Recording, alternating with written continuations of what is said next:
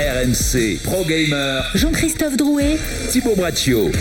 Bonjour à tous, c'est Pro Gamer, votre émission e-sport en partenariat avec la chaîne de télé e-sport ES1 et pour m'accompagner, comme toutes les semaines, monsieur Thibaut Braccio. Salut Thibaut. Comment est-ce que tu vas, JC Écoute, tout va bien, tout va Bah, très bien. tant Euh, mieux, très en très forme euh, aujourd'hui pour, euh, pour faire plein de débats, pour avoir plein de nouvelles sur, euh, sur le monde e-sport. Et je crois que tu as pas mal de choses à nous dire. Et tu as évidemment, comme toutes les semaines, ramené du bon mot dans le plateau. Évidemment, parce qu'on aura Laura Bruno qui est journaliste e-sportive et Mac Gerassi qui est pratiquement chroniqueur, hein, rédacteur en chef de S1. Ça fait combien? 3-4 émissions que tu viens? Ah, ça y est, je suis un habitué maintenant. Ouais, ça y est, Attends, t'es là on, tout le temps. on le laisse à chaque fois, euh, toute la semaine dans le studio, on l'arrose, et comme ça, il est disponible. euh, c'est parfait. Exactement Les boutons qui poussent. Merci beaucoup ça. Max d'être avec nous. Laura, enchanté. Enchanté. Tu vas voir, tout va bien se passer. On va évidemment parler d'e-sport, car c'est le débat euh, de, ce, de cette émission, de ce podcast. Alors, euh, sachez qu'on vous parlera des grosses audiences. Vous allez nous dire, c'est notre débat du jour. Je ne dévoile pas le, le secret, ce sera dans quelques minutes, mais comme d'habitude, nous allons débuter avec l'actualité de la semaine. RMC Pro Gamer, l'actu.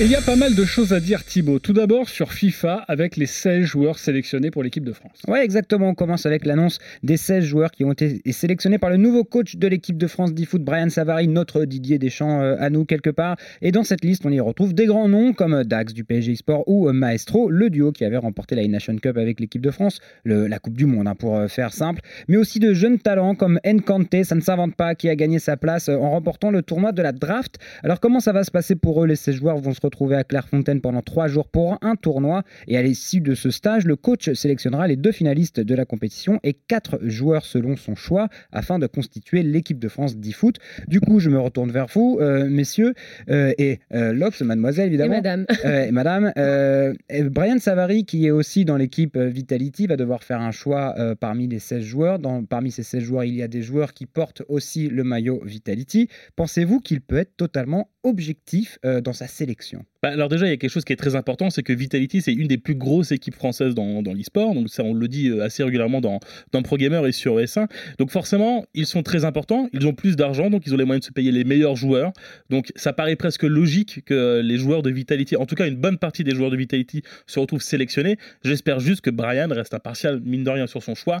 Mais ça paraît quand même logique. Ils ont plus d'argent, ils peuvent avoir les meilleurs joueurs. Donc c'est normal de les retrouver du coup dans l'équipe de France de d'e-foot. Mais c'est assez étonnant quand même ce, ce conflit d'intérêts. Alors, On ne veut pas polémiquer pour rien, mais forcément, quand on est sélectionneur, quand on appartient à une team et quand on a dans sa sélection des joueurs de sa team, est-ce que ça te paraît, est-ce que ça te choque un petit peu, toi Pas du tout, Laura? Euh, J'ai euh, quand même assez confiance parce que, bon, bah, comme on le disait, Vitality, ça reste quand même euh, l'équipe super puissante. C'est l'équipe française la plus suivie hein, par la, toute communauté euh, confondue. J'imagine quand même de leur part que ce sera euh, d'une manière fair play qu'ils feront leur choix et qu'ils vont vraiment euh, se bah voilà, regarder surtout les résultats et les compétences de chacun avant de choisir en disant bon, euh, on va choisir nos joueurs Vitality parce que ce sont de bons portes-étendards et qu'ils sont suivis par une grande partie de la communauté. Honnêtement, ça me choque pas plus que ça. Je me dis que ça peut arriver et qu'effectivement, quand on s'offre les meilleurs joueurs disponibles, bah, il faut s'attendre à les retrouver dans les classements des- meilleurs aussi dans les qualifications, Et- donc euh, sans surprise. Et puis après, quand ils jouent, ils jouent avec le maillot de l'équipe de France, ils jouent pas avec le maillot de Vitality. Il C'est faut ça. retenir ça aussi. Il y a la FFF derrière, évidemment. aussi. Évidemment, mais imaginez que Didier Deschamps soit euh, entraîneur du Paris Saint-Germain et qu'il euh, soit en même temps sélectionneur de l'équipe de France. Euh, C'était un autre niveau aussi peut-être parce qu'on cible l'équipe de France de football, Oui. mais, mais vous comprenez bien que ça peut poser un petit problème. Est-ce que ça c'est juste un truc de, de journaliste auquel nous on doit répondre et auquel nous on ouvre le débat, ou même au sein d'une équipe, au sein de euh, la sélection des Bleus, est-ce qu'on se pose aussi cette question Pas du tout? Bah, euh, Ou C'est un faux débat? En vrai, non, je pense qu'il y a- il y, a quand même un débat à se poser, mais il faut pas oublier aussi encore que, que contrairement au foot, l'e-sport c'est quand même récent par rapport au foot. Donc mine de rien, euh, Brian Savary, il peut pas être embauché à 100% par la FFF. faut bien qu'il soit embauché quelque part, faut bien qu'il soit dans une team. Brian Savary, mine de rien, c'était aussi un grand joueur. Il est encore joueur aujourd'hui de, de FIFA. C'est un très bon sélectionneur, c'est un très bon entraîneur. Je pense que on peut penser qu'il y a un conflit d'intérêts, mais il faut se dire aussi que c'est tout récent l'e-sport et qu'on ben, on peut pas se permettre du coup de, de- de- de- d'avoir un sélectionneur qui est juste embauché par la FFF, il est obligé de faire autre chose à côté et il se trouve qu'il est chez Vitality. Bon, il y avait déjà eu un choix hein, qui avait été fait parce que c'est pas la première euh, saison de l'eFoot de France. Euh, C'était un petit peu différent les sélections l'année dernière, mais euh, bon, ça a quand même donné, ramené l'étoile euh, de champion du monde. Donc euh, techniquement, on va dire que les choix ont été bons jusque-là, mais c'est vrai que ça peut poser une question, peut-être vis-à-vis des joueurs. On verra en tout cas à l'issue de ce stage de, de sélection quel choix et quelle équipe se représentera ces- cette équipe de France. On verra. Peut-être que des joueurs après vont se plaindre ou, ou pas, ou vont trouver ça euh, injuste, même si sans trop euh, réfléchir, on a déjà une petite idée des joueurs qui vont être sélectionnés parce qu'il y a des joueurs en forme et que de toute façon, bah, les performances euh, du moment vont probablement parler. Bah, justement, est-ce que dans cette sélection, les joueurs Vitality, normalement, devraient composer cette équipe de France? Ouais, si, c'est- on, si on s'en tient juste à la logique. C'est évidemment au moins, au moins 2 sur Au moins 6, deux, ouais. au moins Mm. 2 sur 6, notamment Maestro qui est pratiquement le meilleur joueur français depuis, euh, depuis maintenant un ou deux ans. Euh, on peut penser à des Dilo qui sont aussi en forme, euh, Rocky qui pourrait très bien euh, revenir dessus. Donc euh, non, non, je pense qu'il y aurait au moins deux joueurs sur 6 s'ils ne gagnent pas déjà, parce que aussi il y a les finalistes de la compétition. Il y aura une compétition qui, vont, Mm. euh, qui va se jouer durant ces trois jours et ça va être aussi euh, l'objet euh, de- de- des choix de la part du sélectionneur. Bon, sachez que ça peut évidemment très très bien se passer. Et On a un exemple hein, dans le sport en basket. Mhm. Le sélectionneur de l'équipe de France, Vincent Collet, est également l'entraîneur de l'équipe de Strasbourg. Voilà. Ah, Et bah, ça alors. existe en basket. Et c'est un gage de qualité. Exactement. Et Vincent Collet, euh, voilà, est un, est un monsieur euh, éminemment respectable et qui fait de très belles choses, que ce soit en équipe de France ou alors dans son club de Strasbourg. Donc tout va bien se passer pour vous. Mais très bien, mais c'est important de se poser la question. eh, c'est- Exactement. C'est notre métier. Et puis, aussi. en, et en plus de ça, il représente la France. Soutenons l'équipe de France. Bien voilà, sûr. exactement. Tu as bien raison. Euh, on va parler maintenant de Counter Strike avec euh, les remises des prix. euh, et ça s'est plutôt bien passé pour un joueur français. Ouais, évidemment, Vitality, on en parle, on en parle aussi sur Counter-Strike parce que ça y est, pour la première fois de l'histoire, un joueur français a eu le rang de numéro 1 mondial avec Ziwo sur le jeu Counter-Strike Go. C'est un classement qui est établi depuis 2012 par le site euh, HLTV, le site de référence sur Counter-Strike, jusqu'à aujourd'hui, aucun joueur n'avait été sacré meilleur joueur du monde, en tout cas aucun joueur français sur l'année. C'est désormais fait avec Ziwo. Alors pour résumer, c'est un peu le ballon d'or de, CSGO. Ziwo termine donc devant l'Ukrainien Simple qui avait remporté le titre l'année précédente. Et comme à chaque cérémonie du ballon d'or, bah, là aussi, euh, il y a des choix euh, étonnants. Non pas la victoire de Ziwo, on va pas se bouder notre plaisir, mais plutôt la troisième place pour le joueur d'Astralis Device qui a gagné avec son équipe les tournois les plus prestigieux cette année. Il était souvent le MVP de la compétition et qui se retrouve à la troisième place derrière Simple qui a un énorme talent individuel mais qui lui n'a pas gagné grand chose avec son équipe cette saison. Euh, Device qui est un petit peu bah, le Iniesta, euh, le Schneider, euh, le Ribéry de Counter-Strike. Ouais, quelque c'est ce que j'allais dire. C'est vrai qu'on fait beaucoup de débats, notamment sur AMC, sur le Ballon d'Or. Est-ce que Mm. c'est juste, pas juste? Est-ce qu'il n'y a que Messi et Ronaldo et les autres derrière? Même s'ils ont tout gagné, c'est impossible d'avoir le Ballon Ouais. d'Or. J'ai l'impression que vous aussi, en tout cas dans l'e-sport, on se pose les mêmes questions, Max. Bah, c'est vrai qu'on se pose les questions, mais là, c'est amplement mérité. D'ailleurs, je sais plus si tu l'as dit, euh, Zivou, qui est un joueur de Vitality, encore une fois. Ah oui, euh, l'a mentionné. Bah, encore une fois, c'est un des meilleurs joueurs, euh, encore un des meilleurs joueurs du monde. C'est vrai que mine de rien, il a 19 ans et avec son équipe, il a gagné l'Epicenter de Moscou, si je dis pas de Mhm. bêtises, euh, ce qui est quand même assez incroyable. Euh, après, devant Device et Simple, qui sont encore une fois deux grands joueurs, euh, on peut se poser la question, mais en fait, on, on en parlait avec Thibaut euh, depuis quelques semaines. On se disait, c'est vrai que il fallait que Zivou euh, remporte euh, ce. Bah, ce- qui est sûr, c'est qu'il y a là, on, on- on prime le talent individuel, on prime euh, le spectaculaire, on prime le, le niveau, et là-dessus, bah, Zizou, il a, il a choqué tout le monde, et c'est vrai qu'il mérite totalement sa place et son statut de meilleur joueur du monde, parce que incontestablement, il l'est, individuellement, il l'est. Maintenant, c'est toujours les mêmes questions. Est-ce qu'on juge un joueur à son niveau individuel et dire que c'est un jeu d'équipe, ou est-ce qu'on juge euh, un joueur par rapport à, à ce qu'il a gagné et ce qu'il a apporté à son équipe Et en l'occurrence, euh, si deux. on évite d'être chauvin 5 minutes, Astralis, un joueur d'Astralis qui a marqué l'histoire de Counter-Strike Go cette année avec un quatrième major, euh, mériterait peut-être au moins une deuxième place, si ce n'est la première. Mais là, on marque le coup parce qu'il a, il a 19 ans, il marque le coup. C'est la première fois que c'est un Ouais. Français. Individuellement, il est meilleur que les trois, hein, c'est sûr. Oui, Et à chaque, juste- à chaque fois, il arrive à, à conclure les, les, les, les matchs. En fait, on entend beaucoup parler de Zibou, même si on ne suit pas trop CS, on entend tout le temps parler Ouais. de Zibou. Mais mais c'est ça. C'est qu'on sait que à chaque rencontre, on est sûr euh, d'avoir euh, généralement au moins un clutch, un fameux clutch de Mhm. Zibou. On va avoir un 1v3, un V4 au minimum. Et c'est vrai que qu'il fasse le travail en équipe ou euh, en individuel, c'est un joueur qui répond toujours et qui est vraiment présent. Après, je, je te rejoins un peu sur, même sur l'idée. C'est vrai que moi, sur le coup, je m'attendais à voir Device euh, cette année en première position, justement parce que bon, il, a- il brille avec cette équipe euh, de mastodon qu'on n'arrive pas en fait à, bah, à bouger de son trône, hein, les fameux Astralis. Et du coup, c'est, ça reste quand même légitime parce que je trouve qu'il fait le travail sur les deux. Du coup, j'ai l'impression que les deux ont été pris en compte quand même. Et moi, ce qui me fait un peu peur, alors j'espère juste qu'il gardera les pieds sur terre, Zizou, parce que non, mais c'est vrai parce qu'en fait, vrai. mine de rien, c'est comme quelqu'un qui est très gentil, très vrai. posé.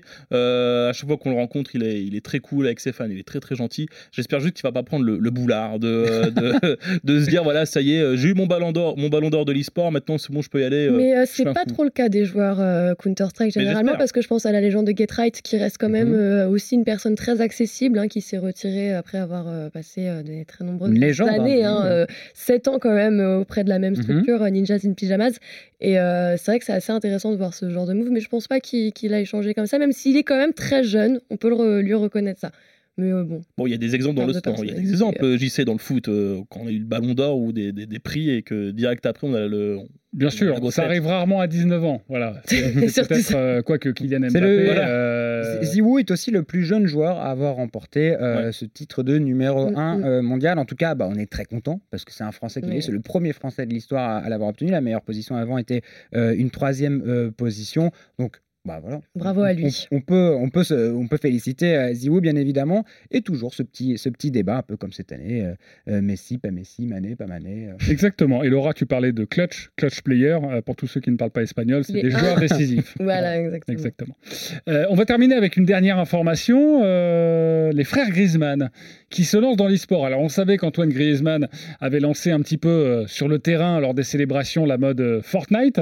Euh, eh bien ça y est, ils se lancent. Ils ont sauté le pas les Griezmann. Ouais, exactement. C'était la breaking news. C'est tombé ce lundi. Théo Griezmann, le frère d'Antoine Griezmann, se lance dans l'e-sport avec Grizzly eSport, probablement avec son frère hein, dans, dans, euh, dans, son, dans son équipage. On attend encore plus d'infos sur euh, cette structure. La news est sortie avec une bande-annonce, un petit flyer s'annonçant vouloir recruter des équipes sur Fortnite, League of Legends, Rainbow Six, FIFA et CSGO. C'est pratiquement tous les plus gros jeux e-sport qui sont dans ce projet et qui forcément le rend extrêmement ambitieux. On sait que c'est des jeux qui sont très coûteux à aller, en tout cas pour Counter-Strike, pour League of Legends, euh, même pour Rainbow Six, si on veut être performant. FIFA et, Fortnite, ça veut dire un, un projet un peu plus facile, dans le sens où il faut un joueur qui peut être amené à performer sur des compétitions un peu comme ça, isolées. Mais là, le projet est extrêmement ambitieux et euh, on a vu justement qu'ils cherchaient à recruter en directement. On pouvait les contacter directement pour peut-être postuler en tant que joueur ou en tant que coach ou en tant que, euh, représentant de la structure. Donc voilà, un nouveau projet qui s'annonce, mais j'espère qu'ils sont bien armés pour pouvoir le, maintenir parce que c'est c'est quand même très compliqué. Ah, c'est surprenant même. hein.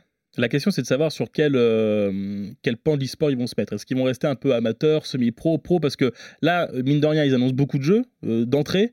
Euh, en général, c'est assez compliqué de commencer sur beaucoup de jeux. Regardez, on prend OG, par exemple, qui a commencé Mhm. sur Dota. Ensuite, ils sont mis sur CS. Ils, ils y sont allés petit à petit. Là, pour le coup, annoncer autant de jeux et se dire, est-ce qu'on va faire que du pro? Ça risque d'être très compliqué ou alors de coûter très très cher. Pourquoi c'est très compliqué? Essayez d'expliquer ça aux auditeurs qui nous écoutent pour qu'on comprenne bien. Alors- Parce que déjà, pour aller sur autant de jeux, on est bien d'accord, ça coûte des millions d'euros. Alors, oui. ça, ça dépend Bah, à ça quel dépend niveau, c'est ce que disait Max. Non, mais si on est, franchise. on est, voilà, s'il y a la franchise, on sait que Ah oui. par an, ça peut coûter 20, 25 millions d'euros pour s'inscrire dans le jeu, pour faire la compétition.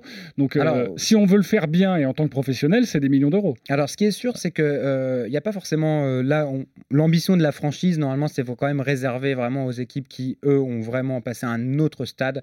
Mais euh, mine de rien, par exemple sur un jeu comme Counter Strike, ça coûte très cher parce que il faut des joueurs qui coûtent très cher. Il faut déjà trouver des très bons joueurs. Il faut réussir à pouvoir après les encadrer. Ça nécessite euh, un encadrement, un directeur sportif, peut-être un coach mental, euh, toute euh, une équipe de staff technique, un coach, deux ou trois analystes. Donc rien qu'une équipe, c'est peut-être aujourd'hui une dizaine de personnes qui va graviter en plus des joueurs autour du- d'une équipe. Donc ça, forcément, ça a un, coût et non seulement que ça a des salaires très élevés aussi pour les meilleurs joueurs parce qu'il y a un marché, il y a les prix du marché. On en parlait déjà dans un précédent programmer sur les transferts. Aujourd'hui, il y a des joueurs qui peuvent coûter plus de 1 million d'euros au transfert. Donc sans aller jusque-là, c'est- il y a vraiment un marché qui est très élevé. Sur League of Legends, c'est pareil, la concurrence est très rude. Euh, si on veut réussir à se positionner, là tu le disais, c'est carrément les franchises. S'ils veulent espérer jouer au LEC, mais ça, ça m'étonnerait un petit peu. Mais mine de rien, même en France, pour pouvoir avoir une équipe capable de rivaliser avec les équipes nationales, il va falloir Mhm. s'investir beaucoup. Et pareil en équipe technique. Donc là où c'est très cher, c'est que ça va nécessiter un encadrement sportif qui aujourd'hui est finalement commun à toutes les équipes e-sport qui s'investissent et, et qui est un peu difficile à avoir, sauf si vraiment on veut rester dans un circuit très amateur et juste avoir cinq joueurs avec notre maillot qui vont faire un peu les différentes LAN juste pour s'amuser. quoi. c'est tout dépend de ton niveau. Si tu veux te placer sur Fortnite, ça peut te coûter euh, zéro, comme ça peut te coûter euh, des milliers d'euros. Si tu veux juste avoir, juste voir ton maillot à une compétition, eh bah, t'envoies un joueur, on va dire, qui a un peu moyen, euh, à- Semi-amateur. semi-amateur, pro, euh, semi-pro, voilà, il y va, il y va avec le maillot, c'est un joueur Grizzly Sport, tout le monde parlera de lui, c'est un joueur des Griezmann, donc euh, c'est très Mais bien. vous, à titre personnel, quand vous voyez Grizzly eSport, vous, vous voulez voir, vous attendez à quoi? Vous attendez à un, un- un joueur qui va tout gagner à l'échelle de Antoine Griezmann, qui est un des plus grands footballeurs du monde, ou est-ce que justement vous imaginez une équipe plus amateur? Moi, je suis plus sur quelque chose de plus amateur, déjà dans le premier sens où, lorsqu'il annonce les candidatures sont ouvertes, c'est parce que déjà, on, on a- on se retrouve avec une structure qui n'est pas incarnée, qui n'a pas encore ses joueurs, qui n'a pas encore tout ça. Du coup, on ne sait pas exactement justement où est défini son chemin. Est-ce qu'il veut s'infiltrer sur un- une compétition vraiment euh, voilà, euh, haut niveau professionnel ou sur du semi-amateur? Du coup, c'est encore voilà, euh, plein, de, plein de points à éclaircir avant de réussir à vraiment faire un avis là-dessus. Moi, je suis assez d'accord avec Lox. Je pense pas que ce- qu'ils vont se lancer, en tout cas dans un premier temps, sur euh, une scène vraiment pro-pro. Euh, après, euh, pourquoi pas? Parce que mine de rien, enfin, on peut regarder. Il y a les, il y a les Karabatic qui sont lancés. euh, Il y a Julien Béliot qui s'est lancé. Il y a euh, Euh. Mathieu Péché. Enfin, il y en a énormément. C'est- toujours. C'est toujours accompagné d'une Toujours structure accompagné. déjà existante, Voilà. qui avait déjà un petit background. Oui, euh, là, de- là, ça n'a rien à voir. Là, on Là, crée c'est tout, une vraie cra- Ah, À part Tony Parker qui s'est associé avec la LDLC et son centre Ouais. de formation euh, justement pour. Mais on reste euh, sur un schéma d'association. Là, Oui, c'est vraiment une création. là, c'est vraiment une véritable création de structure et c'est une première. euh, Mais après, on sait que, nom, on sait que. Griezmann est un, est un passionné de jeu, on sait que son frère aussi. Donc, euh, globalement, moi, je trouve que ça reste quand même après une excellente nouvelle pour le paysage e-sportif parce que c'est un, grand nom qui arrive euh, dans l'e-sport et que forcément, bah, ça va tirer encore plus de regards et, euh, plus de. bah, pas forcément de sponsors, mais en tout cas. euh, Moi, j'espère juste que c'est pas juste un effet d'annonce. Parce que c'est vrai qu'on a eu pas mal aussi euh, des, des- des effets d'annonce comme ça. il y a eu des des- équipes, euh, ouais, pareil, très sportives avec des effets d'annonce qui ont été un peu ratés. Mais que ce soit des sportifs ou même, euh, où je pense à des, des rappeurs, des, Personnalités, des personnalités qui bah, se lancent dans l'e-sport. Après, ah si, bah justement, on a juste eu le rappeur, euh, le cas de Sofiane, avec Ouais. euh, la structure Prism, mais qui du coup quand même réunit plusieurs univers qui est celle Eh du sport et en plus de l'e-sport. Mhm. Là, ça porte la marque là, euh, du joueur 100%. euh, et des joueurs, Et du plus, nom de famille, Ouais. Grizzly Sport. Donc, ouais. euh, Bah, euh, moi, j'attends il y a un voir. petit doute. J'ai un, j'ai un doute, j'espère qu'ils vont vraiment s'y investir, que c'est pas juste un effet d'annonce et que ça va disparaître parce qu'ils n'auraient pas eu de candidature sérieuse. Euh, J'attends de voir, vraiment. Bon, voilà, comme je le disais, pas mal d'infos cette semaine. On va passer maintenant au dossier de la semaine. RMC Pro Gamer, Le débat. Alors depuis maintenant de nombreux mois que vous nous écoutez euh, sur RMC, sur euh, ES1, eh bien vous connaissez LoL, League of Legends, vous connaissez Fortnite, vous connaissez Counter-Strike. Voilà pour les plus gros jeux, ceux qui font le plus d'audience sur la scène e-sportive. Mais est-ce qu'une grosse audience est obligatoire pour faire vivre un jeu sur la scène e-sport? On avait envie avec Thibaut de vous Mhm. poser cette question. Qu'en pensez-vous? On va commencer avec toi, Max. Bah, euh, dans l'e-sport, il y a ce qu'on appelle la tier list, c'est-à-dire qu'en gros, il y a, on, on définit les jeux selon leur audience. Malheureusement, c'est comme ça que ça se passe. Euh, bon, comme tu disais, il y a les gros jeux, euh, il y a CS, il y a LoL, euh, il y a des jeux un peu moins gros en tout cas en termes d'audience. Il y a Overwatch, il y a Rainbow Six, euh, Rocket League. Euh, moi, je pense pas qu'il faut survivre. euh, Enfin, un, un jeu ne peut pas survivre grâce à son audience parce que mine de rien, faut pas l'oublier, c'est un jeu vidéo à la base. On crée l'e-sport, nous en fait, on crée l'écosystème e-sport. Euh, les éditeurs créent un écosystème e-sport, mais avant d'être un jeu e-sport, le jeu est un jeu vidéo. C'est-à-dire qu'on on y joue, les gens y jouent, et après c'est créé avec une audience. C'est pas l'audience qui va faire la, la- la force d'un jeu, parce qu'on parle autant d'Overwatch que de Fortnite, et on parle autant de Rainbow Six que de Dota. Mhm. Mais euh, pourtant, Rainbow Six, ça fait beaucoup moins d'audience que Dota dans le monde entier. Oui, mais quelque part, est-ce que économiquement, euh, pour un éditeur, avoir un jeu qui euh, génère une énorme audience rapporte beaucoup plus?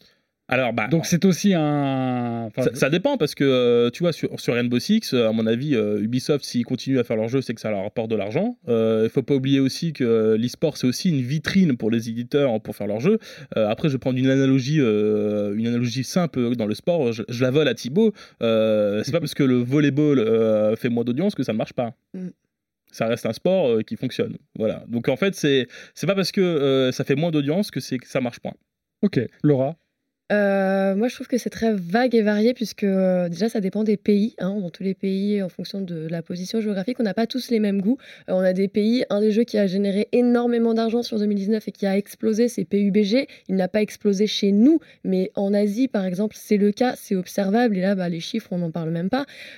Du coup, je pense que bah, justement, l'audimat n'est pas si important de ça, dans le sens où on a des scènes comme Overwatch, où finalement, l'Overwatch League, hein, qui est le, le, le saint graal de la compétition de, instaurée sur Overwatch, euh, ne reste que l'extension du jeu. Et en fait, c'est vraiment les communautés qui font vivre ça et euh, qui, qui vont le suivre. Et pour moi, il n'y a pas besoin d'avoir vraiment un audimat vraiment accablant comme c'est le cas avec Rocket League. Rocket League qui est un jeu accessible absolument à tout le monde. On n'a pas besoin d'expliquer les règles, hein, c'est très visuel. Euh, on n'a pas besoin d'avoir des, des, des audimas qui explosent pour être sûr que le jeu est une pérennité qui s'instaure à long terme. Vraiment, moi, je... là-dessus, je m'inquiète pas. Tout à fait. Alors, si, on s'est posé la question, c'est parce qu'il y a eu, euh, il y a quelques mois, euh, je crois que c'était l'année dernière, euh, ou même un petit peu avant, un cas de figure assez historique dans l'e-sport. C'est-à-dire qu'un éditeur, Blizzard, a décidé d'arrêter sa compétition. C'était le cas du jeu, sur le jeu Heroes of the Storm. Ils avaient un énorme circuit mondial, très organisé. Des grandes structures étaient engagées dans la compétition. Il y avait des noms comme Fnatic notamment. Et du jour au lendemain, plus ou moins, ils ont décidé d'arrêter cette compétition parce que ça ne marchait pas parce que euh, ce n'était pas rentable quelque part. Et j'ai l'impression que ça a levé un petit voile de crainte sur l'ensemble des jeux e-sport et, et ça a donné un sens à l'audience qu'il n'avait pas forcément avant, qui était si ça ne marche pas, euh, la scène peut s'arrêter. Est-ce que vous croyez qu'Heroes of the Storm, c'est un cas totalement isolé ou ça va ou ça peut encore se passer chez un autre éditeur? Alors, ce qu'il faut pas oublier avec Heroes of the Storm, c'est qu'au-delà de- d'arrêter euh, la compétition sur Heroes of the Storm, il y a eu beaucoup de, de coupes de budget chez euh, Activision Blizzard. Parce que voilà, le budget de l'e-sport chez Activision Blizzard, en tout cas à ce moment-là, je ne sais pas comment ça se passe aujourd'hui, rentrait dans la communication. Ils ont fait des coupes dans la communication. Bah, le- l'e-sport en a pris un coup et ça a pris du coup chez Heroes of the Storm. Euh, est-ce que c'est un cas isolé? Moi, je pense que c'est un cas isolé dans, dans le côté euh, coupe de budget dans, dans la communication. C'est dommage, parce que mine de rien, euh, ça a mis au carreau beaucoup de joueurs, beaucoup de commentateurs, beaucoup de personnes chez Activision Blizzard, parce qu'il y a eu aussi beaucoup de gens qui ont été euh, bah, virés chez Activision Blizzard, tout simplement dans le monde entier. Euh, Est-ce que c'est un cas d'école? Je sais pas. Est-ce que le jeu, un que le jeu aurait pu vivre sans forcément Bah- avec une production peut-être un petit peu moins grosse, de manière un peu plus question. confidentielle? Est-ce qu'il n'aurait pas fallu dire bon bah voilà, ça c'était trop d'ambition pour ce jeu, mais on va quand même garder une scène Mm. et on va le développer. Et tous les jeux n'ont pas forcément l'envergure qu'avait Heroes of the Storm. Euh, on le disait tout à l'heure, il y a des scènes qui sont un peu plus mineures, euh, qui vont être un peu plus faciles à produire avec euh, moins de feux d'artifice, Bah, justement, mais qui arrivent à vivre plus longtemps. On peut rester dans le, dans le groupe puisque l'exemple est très bon. C'est un peu la question qui se pose actuellement sur l'Overwatch League où Mhm. énormément d'argent a été investi par Blizzard. Et cette année euh, 2020 va être une année charnière justement pour cette compétition qui euh, ne, voilà, ne, ne- malheureusement gagne pas en Audima au fur et à mesure des années. Et là, justement, en élargissant euh, le circuit qui fait que maintenant les joueurs vont être amenés à faire le tour du monde, hein, comme ce qu'on peut observer Mhm. sur d'autres scènes, euh, on- à voir justement si Heroes of the Storm sera un cas d'école ou si malheureusement bah, ce qui lui est arrivé va encore arriver en plus à un jeu euh, de chez parle, on Blizzard. parle du même Bon, le, le- éditeur. le même effectivement. éditeur, effectivement. il pourrait être amené à, à refaire, même si, euh, bon, je pense que là, il y a quand même un peu plus d'investissement sur du côté Beaucoup Overwatch, plus parce qu'il y a notamment les franchises, les équipes ont Mm. payer une place très très chère, ce qui n'était pas le cas pour Heroes of the Storm, donc ça pourrait aussi un petit peu euh, euh, limiter le champ d'action de Blizzard vis- vis-à-vis de- des équipes qui se sont euh, investies.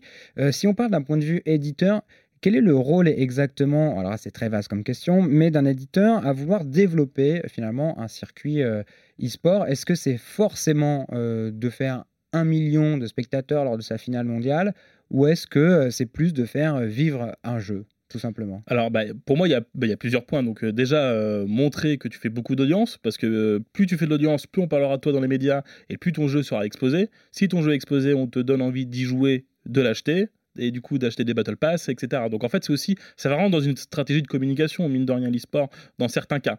Euh, je pense à Fortnite. Fortnite, c'est un jeu gratuit. Euh, faire une Coupe du Monde dans un stade à New York, et euh, bon, on en a parlé dans le monde entier. On, l'a vu dans les JT, on l'a vu sur les radios, etc.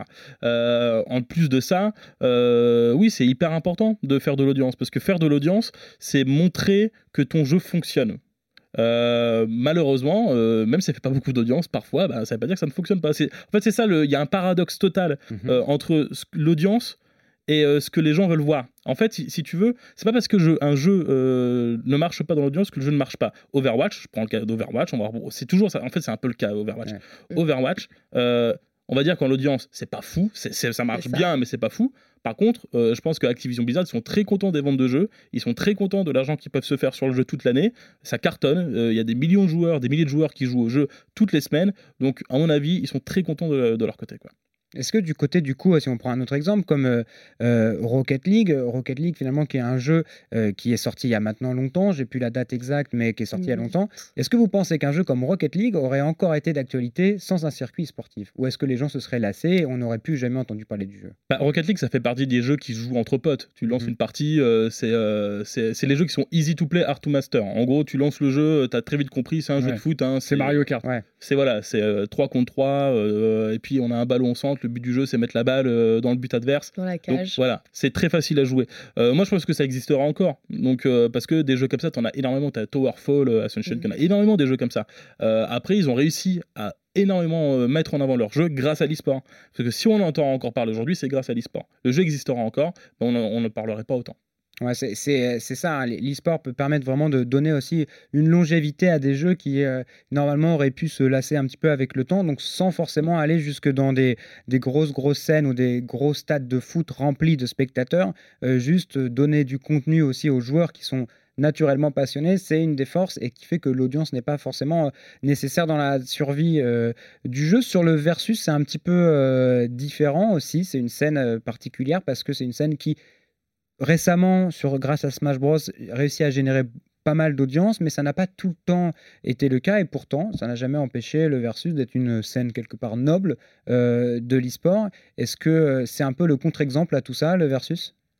Le versus déjà a une histoire assez différente. hein. On va partir sur le continent américain. Je hein, précise juste, coup, pardon, euh, euh, le Versus, c'est Le- les jeux de combat. exactement. Et justement, euh, ces jeux de combat, en fait, euh, à la différence de nombreuses scènes, bah, la, la scène n'a pas été établie par les éditeurs, c'est vraiment la communauté et les joueurs qui ont un beau jour décidé de savoir qui était le meilleur et de s'affronter euh, entre eux en se, bah, en se Mhm. rencontrant, en organisant eux-mêmes euh, ces rencontres. Et du coup, on a eu des affrontements, on va partir sur Super Smash Bros, euh, entre la côte Est et la côte Ouest des États-Unis. hein. On a de nombreux documentaires euh, qui retracent toute cette histoire. Et, euh, et c'est vrai que l'histoire est assez différente, puisque là, c'est un jeu qui est porté par la communauté, qu'il y ait une action ou pas de, de l'éditeur en question. Finalement, ça n'intervient pas. En fait, le succès est fait par la communauté, pour la communauté, avec les joueurs, pour les joueurs. Donc, euh, même pas à, comparer euh, avec euh, voilà, un jeu où il y a une franchise, même si, comme tu l'as bien dénoté, bah oui, effectivement, euh, Smash est, l'un des jeux qui fédère le plus et qui augmente de plus en plus. J'ai une dernière petite question avant de refermer cette émission. Est-ce qu'il y a un jeu qui n'est pas sur la scène e-sportive qui pourrait cartonner justement, qui, peut, qui pourrait faire d'énormes audiences Je parlais tout à l'heure de... de euh, oh, dites-moi. Mario Kart. Mario Kart, Kart. Ah oui. voilà. Je parlais de Mario Kart par exemple, qui n'est pas sur la scène e-sportive, évidemment, il n'y a pas Ah, de... si. Si, si, Ah, il y a des compétitions. Il y a une compète de Mario. Kart. Il y en a qui, bien pas les sûr, bleu vert, moi, je Il y, a, des qui sur- ce qu'on appelle les compètes rétro. Il y a des compètes sur Super Mario Kart, les championnats du monde. Ok, très bien. Super Nintendo. Bon alors, est-ce que vous avez un autre exemple d'un jeu comme ça, mais qui ferait un Euh, carton au niveau audience si on mettait ça sur une scène e-sportive? C'est assez compliqué. Moi, je penserais à la scène des speedruns, peut-être. Alors, Ah, euh, jeu Ah, Il y, a- y déjà, il y a déjà effectivement. Après, un jeu qui lui n'est pas e-sport et qui pourrait l'être, euh, je sais pas, j'ai pas testé le, le mode multi euh, de Red Dead Redemption, qui était un jeu extrêmement euh, populaire et qui a marqué. Je sais pas, Max, tu fais un peu la moue. Euh, On a tous fait pas la trop, crois Du coup, nous, on va voter, piégé, nous, on va là. voter Sea of Thieves avec euh, Bah, en fait, Maxime. tout simplement parce qu'à partir du moment où le jeu euh, commence à être compétitif, comme le disait euh, Laura, bah, peu importe l'éditeur, les, les gens s'organisent. Et finalement, euh, tout est e-sport quelque part. À partir du moment où ça l'est, bah, vous allez retrouver des gens qui vont commencer à jouer entre eux. Et puis, de plus en plus, ils vont commencer à se filmer. Et puis, ils vont se faire leur propre Si compète. Donc, il n'y a pas vraiment encore de jeu qui, qui peut être e-sport et qui ne l'est pas. Parce qu'il y a forcément des joueurs, si ça l'est, qui forcément vont, vont s'entraîner à fond dessus. Le mot de la fin, Max. Le truc qu'il faut se rendre compte, c'est que l'e-sport, c'est pas uniquement des compétitions dans des grands stades. Si vous faites une compétition dans votre garage, vous faites de l'e-sport. C'est ça. Ça, c'est beau. Voilà. Eh ben, Bon, c'est une bonne manière de terminer cette gagné. émission euh, Pro Gamer. Merci beaucoup, merci Laura d'être venue nous voir. Euh, Merci Max, merci Thibaut. À la semaine prochaine, Merci. on vous retrouve évidemment sur RMC à partir de minuit tous les jeudis soirs, mais également les vendredis en fin d'après-midi sur la chaîne de télé ES1, notre partenaire. Passez une très très belle journée. Salut.